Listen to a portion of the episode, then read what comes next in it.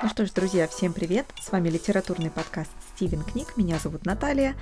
И сегодня я расскажу вам о нон-фикшн книге, которую недавно прочитала. Начну издалека. В году 1949 один профессор написал книгу, и назвал он ее «Тысячеликий герой». В году 2021 другой профессор написала другую книгу и назвала ее «Героиня с тысячей и одним лицом». Ну, мы видим, что лиц стало на одно больше за все это время, и пол героя поменялся на героиню. Речь пойдет сегодня о книге Марии Татар, которая вышла в 2021 году, когда и записывается этот эпизод, «Героиня с тысячей одним лицом». А, эта книга, на первый взгляд, может показаться ответом на труды Джозефа Кэмпбелла, в частности, его идею мономифа а, и тысячеликого героя. Если я пару раз скажу тысячелетний, простите меня, друзья, очень уж люблю оговариваться. Я параллельно с э, аудиозаписью делаю и видеозапись, которую можно посмотреть на YouTube у нас. А, Стивен Книг подкаст, ищите обязательно только книг, а не давайте YouTube исправлять на Кинг. Так вот, вернемся к нашим героям и героиням. А, Джозеф Кэмпбелл прославился на весь мир и на всю историю, пожалуй, скорее всего, теперь уже своей вот этой идеей мономифа, этого пути героя, который э, повторяется из истории в историю, из сказки в сказку, из культуры в культуру. И, ну, таким образом объединяет все-все-все наши фольклорные истории в одно большое такое культурное поле. А, состоит он из а, нескольких стадий, из определенных каких-то наличия определенных персонажей с определенным функционалом, с определенными целями. Но основной такой костяк происходящего это, конечно, зов к приключению, назовем это так, я дословно перевожу The Call to Adventure, то есть какой-то начальный шаг, начальный толчок, который отправляет нашего героя в путешествие. Также непосредственно второй шаг — инициация нашего героя. Во втором, вернее, раз, два, три, в третьем, в третьем происходит, собственно, основные какие-то сложности, трудности, э, символическая смерть, и э, героем преодолевается много чего. На пути он встречает или роковую женщину, или девственницу, встречает каких-нибудь помощников, чаще всего волшебных существ, которые его всячески одаривают или испытывают. Ну и последним этапом является возвращение нашего героя э, в мир, наш мир, грубо говоря, тот, который нужно изменить, в котором есть какая-то проблема, а переживший какую-то символическую смерть герой возвращается с дарами, которые помогут человечеству спасти себя, ну или в данном случае какой-то маленькой комьюнити а, что-то исправить. Вот. Но, как показала практика, для женщин этот путь, оказывается, развитие героя не подходит. И здесь, пожалуй, надо немножко больше рассказать, кто такая Мария Татар и почему вообще она взялась писать эту книгу. Мария Татар – профессор фольклористики и германских языков и литературы, а также специалист по мифологии, и, и работает она не абы где, а в Гарварде. Э, и уже с 70-х годов занимается непосредственно всеми вот этими темами. А, книгу свою написала она в пандемию, вот уж кто-кто не потерял времени зря, да? Максимально использовал освободившееся время в локдауне. Неплохо. Вот, но почему же вообще возник, возник такой толчок у нее написать сейчас эту книгу?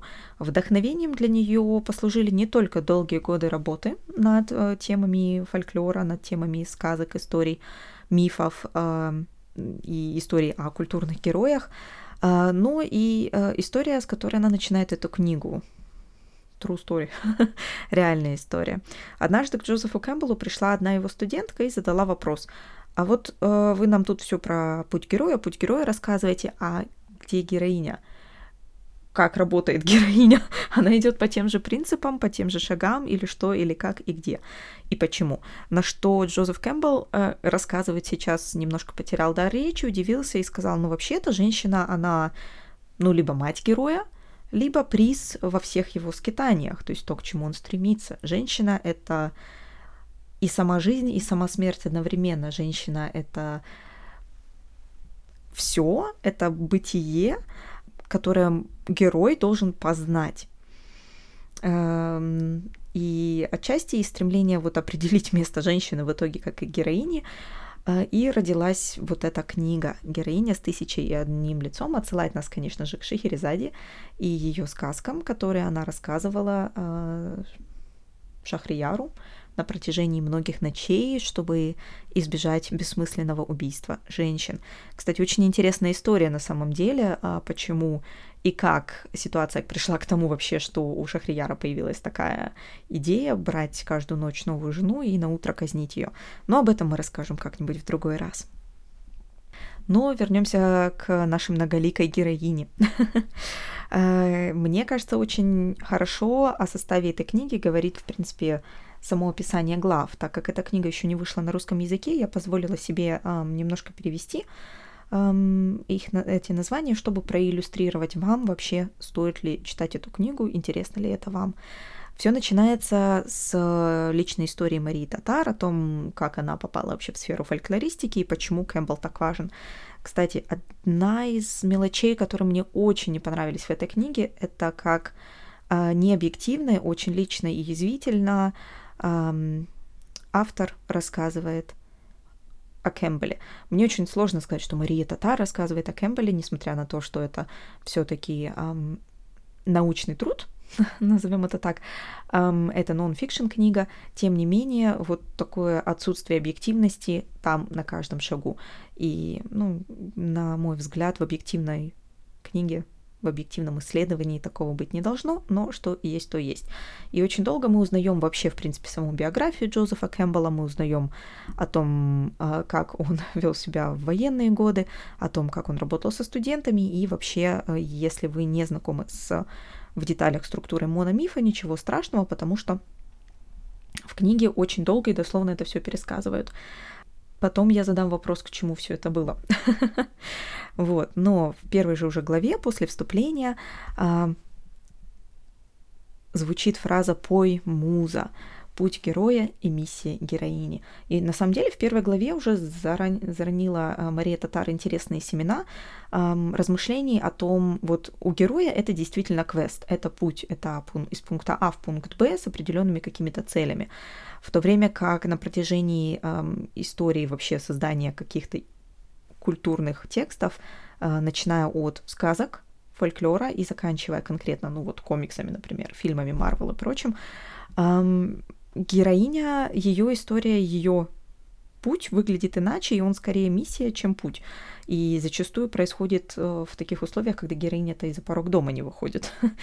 Какой же тут квест, о чем вы говорите во второй главе «Тишина и речь» уже появляется э, хорошо знакомый нам хэштег #мету, где Мария Татар прослеживает некую прогрессию роли женщин как свидетельниц каких-то событий, ну и, соответственно, начиная от мифов. Здесь мы, конечно, вспоминаем мифы о Трое и а, молчание девушек The Silence of the Girls, um, а также Церцея. Это романы, которые вышли недавно и которые являются своего рода переписанными мифами с точки зрения женщин, с точки зрения проигравших, с точки зрения тех, кого называют монстрами, ну или делают рабами, как при падении Трои, например. И как это все эволюционировало в хэштег #MeToo, когда, опять же, элемент того, что женщины выходят и рассказывают о своем опыте, который они пережили, ну, определенным образом их характеризует. А, в третьей главе мы говорим о противостоянии и откровении, о том, как сторителлинг позволяет нам сейчас познакомиться с невоспитанными, э, с невоспетыми героинями сказок, с невоспитанными. Угу. Да, невоспетанный, невоспетые героини сказок, то есть те, о ком мы особо не знаем, кто обычно на задних, вторых, третьих ролях, а, но при этом несет в себе очень важную важное зерно для этой истории. А, в четвертой главе «Чудо девочки», отличное название, мне очень понравилось, а, как раз таки рассказывается о любопытных писательницах и заботливых детективах. Здесь у нас с вами и Нэнси Дрю, здесь и... И тут я забыла эпично, как зовут самую известную женщину детектива, которая еще постоянно вяжет. И мисс Марпл, конечно же, мисс Марпл. вот отсюда мораль, надо лучше скрипты прописывать. И Лизбет Саландер тоже у нас тут возникает.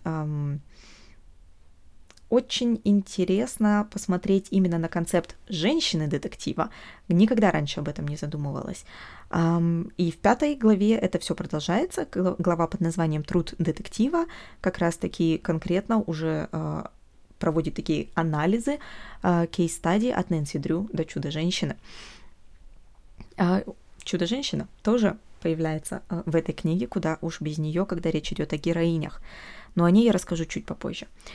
Двойная повинность двойная обязанность. Так себе я позволила вольно перевести название шестой главы, а, где рассказывается о трикстерах и прочих а, девушках, которые играли с огнем. Но здесь мы снова поняли тоже, о какой девушке, играющей с огнем, идет речь. Здесь я сделаю небольшой перерыв на Patreon. Спасибо большое всем, кто поддерживает нас на Патреоне. Здесь будет небольшой кусочек дополнительной информации. И дальше я продолжу э, своим основным обзором самой книги.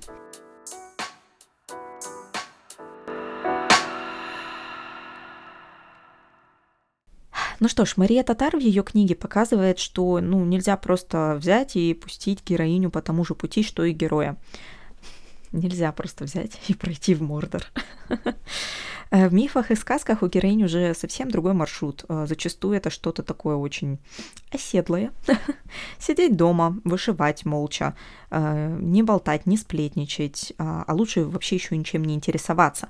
И здесь, конечно, Мария Татар углубляется в исследование тех мифов, сказок и преданий, где, ну и не только преданий, текстовых примеров, где вот эти две, вот эти два качества да, натуры эм, сплетни, в кавычках, а, э, вернее, способности и желание что-то обсуждать постоянно и рас, распространять какую-то информацию, например, как хэштег МИТУ, эм, приравниваются к греху. Ну и, конечно же, самый большой грех — это любопытство.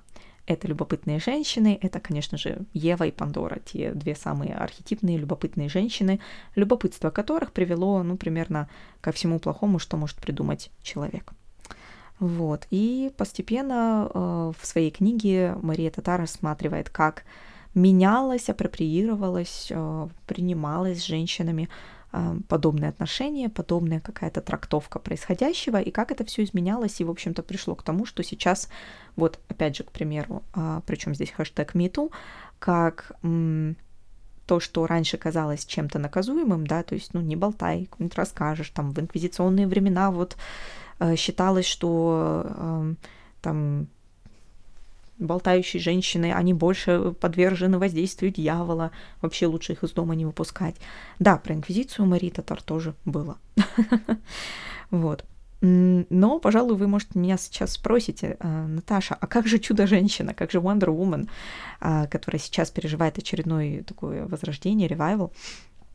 Вот же героиня, так героиня, и в книге Татар действительно детально разбирает образ э, чудо-женщины с момента ее появления э, как героини комикса. И там для меня открылись какие-то новые факты о жизни чудо-женщины. Конечно, когда мы опираемся и строим все свое восприятие ее персонажа, ее тропа, фигуры, да, как того, кого мы видим в, исполни- в исполнении актрисы Галь Гадот сейчас в эм, фильмах от DC, чуть не сказал Марвел, эм, то это далеко не все. Персонаж Чудо-женщины появился из абсолютно каких-то других идей, других смыслов, других стремлений, в частности, как раз таких неких э, материнских, отчасти исходя из той вот теории, что вот если женщина была бы главой в стране, то она была бы внимательной, э, эмпатичной, стремящейся к э, тому, чтобы взрастить все хорошее и так далее. Вот. Э, и «Чудо-женщина» как бы появляется вот как раз на фоне подобных э, мыслей, подобных э, культурных идей. А, меня очень позабавили варианты. Это, пожалуй, та причина, по которой стоит прочитать эту книгу, ну или любое другое исследование по вообще хронологии и созданию персонажа Чудо-женщины. Это, конечно, история про то, что когда Чудо-женщина появилась в DC Comics, и в какой-то момент, значит, персонажи стали сходиться в Лигу Справедливости, э, среди читателей проводился прямо опрос, э, как вы считаете, кто вот из этих и этих персонажей должен стать новым членом Лиги Справедливости? И читатели действительно голосовали, выбирали между, ну, довольно большим количеством разных персонажей, э, и многие были удивлены, когда чудо-женщина действительно победила. Потому что, ну как-то, как, а что, женщина легионер справедливости. как так? Um, вот, а потом ее туда все-таки выбрали, все классно, а потом она стала их секретарем. Почему нет? и правда, что. Uh, да, и Лизбет Саландер и Китни Севердин тоже были в книге Марии Татар. Uh, тоже такие очень яркие героини последних лет. Но Татар в отношении них в первую очередь от, отмечает, что эти героини идут по пути героя как мужчина, только в юбке ну, фактически ни Китнис, ни э, там под силой, силами, да, в платье засунули, ни Китнис, ни Лизбет не стремятся к своему вот этому экстремально женственному образу, э, но и, например, андрогинность Лизбет Саландер подчеркивается, что она не строится как женский персонаж, а как, э, ну, какой-то другой образ. Самое интересное в книге это как раз разбор вот этих всех современных женщин, вот этих всех примеров в кино и литературе последних, я не знаю, 50 лет. Это Нэнси Дрю, это Энна Зеленых Мезонинов, тоже есть шпионка Гарриет, парк юрского периода даже. И, собственно, в этом, пожалуй, и слабость книги. Она обо всем и ни о чем одновременно. Там есть и мифы, Кассандра и Филомена, Царевна-лягушка, Пеппи Длинный Чулок, Китни Севердин, девочка из э, парка юрского периода, которая там вот э, э, вспомнила какой-то язык кодирования. Не буду позориться, пытаться притворяться, что я знаю, о чем идет речь из языков кодирования. вот. Приплетались реальные жизни нескольких писательниц, маленькие женщины. Инквизиция — какая-то теория, которая меня просто под конец, буквально уже в эпилоге, совсем сбила с толку, когда э, Мария Татар говорит, вот, а вообще последние исследования еще показывают, что э, большин... большое количество наскальной живописи и вообще подобных визуальных изображений создавалось женщинами.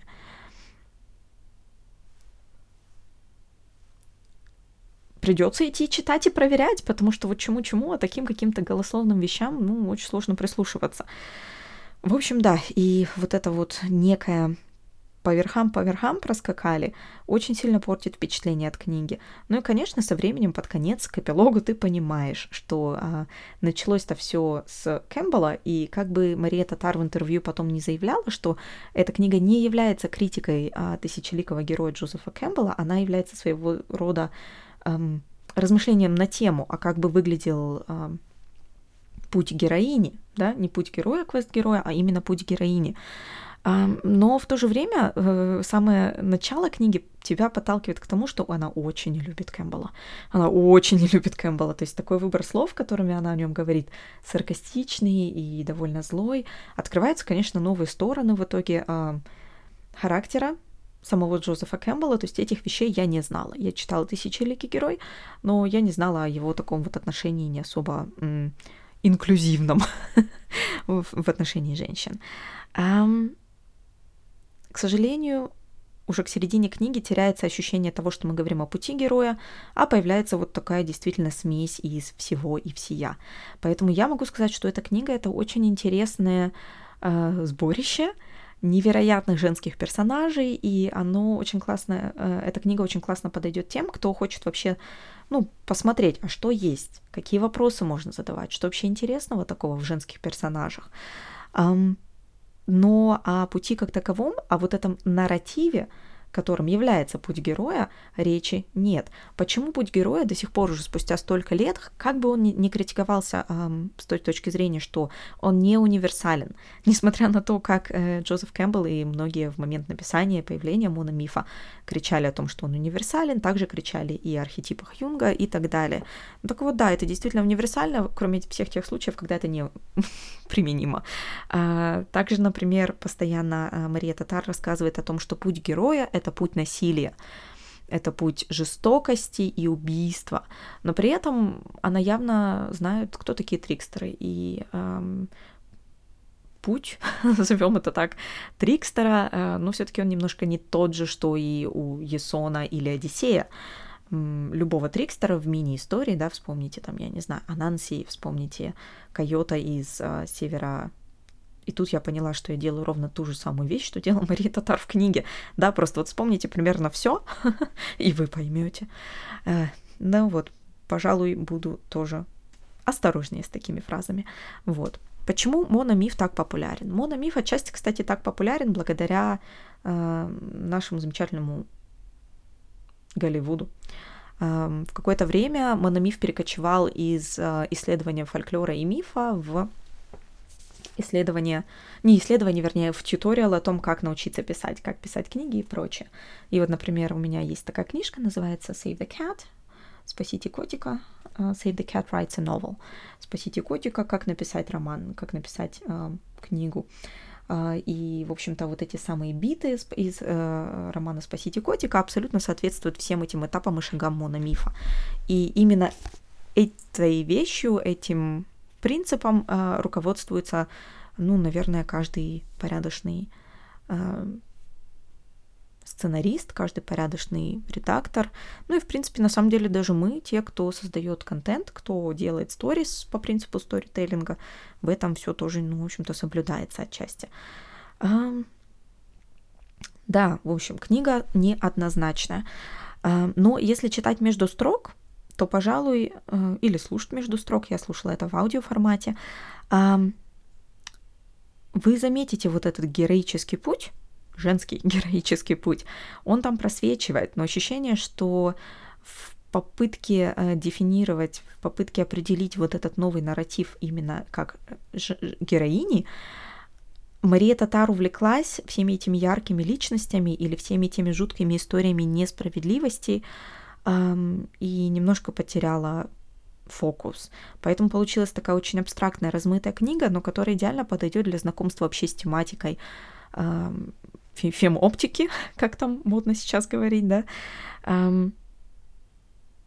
И не только из акцентов на такие стандартно типично женские элементы в истории, я говорю, опять же, не сейчас, а вот те истории, которые уже написаны, это домоводство, а, так как женщины, ну, вспомним Пенелопу, жену Одиссея, которая сидела и плела очень и очень долго, да, это эмпатия, которой обязаны обладать все женщины, это наше чудо-женщина, ну и, в принципе,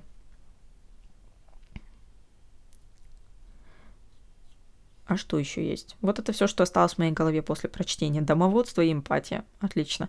Нет, на самом деле очень много интересных идей в отношении э, связи между мифами, э, в которых э, женщину, чтобы они не рассказали кому-то чего-то, разными нехорошими способами заставляли молчать, но они все равно находили свой способ. И привязка вот этой логики опасности замалчивания к, например, хэштег МИТУ движению. Но точно так же очень много интересного анализа, в частности, Лизбет Саландер э, из э, Стига Ларсона трилогии «Миллениум» и последующих книг, написанных уже не Стигом Ларсоном. Вот. Много-много других интересных персонажей. Но, опять же, э, каждому советую всегда прочитать самому, чтобы создать собственное мнение. Это книга, которая явно не будет потерянным временем, потому что как минимум списочек дополнительный на прочтение вы себе соберете, так же, как и я. Ну что ж, друзья, всем спасибо. Такой вот мини-выпуск получился как полноценный, по-моему. спасибо, что вы были с нами. Оставляйте, пожалуйста, лайки, комментарии. Мы будем очень рады. А, поддерживайте наш подкаст. Все ссылки на Patreon, на саму книгу и на несколько интервью непосредственно с самой Марией Татар вы найдете у нас в описании эпизода. Ой, кстати, а еще э, хотела вам рассказать, что э, в следующем специальном выпуске на Патреоне Валентина расскажет про короткий рассказ Дональда Бартельми «Школа» и о том, как его композицию интерпретирует любимый нами Джордж Сондерс. Заходите послушать. Ссылки вы найдете в описании эпизода. Ну что ж, всем спасибо и пока!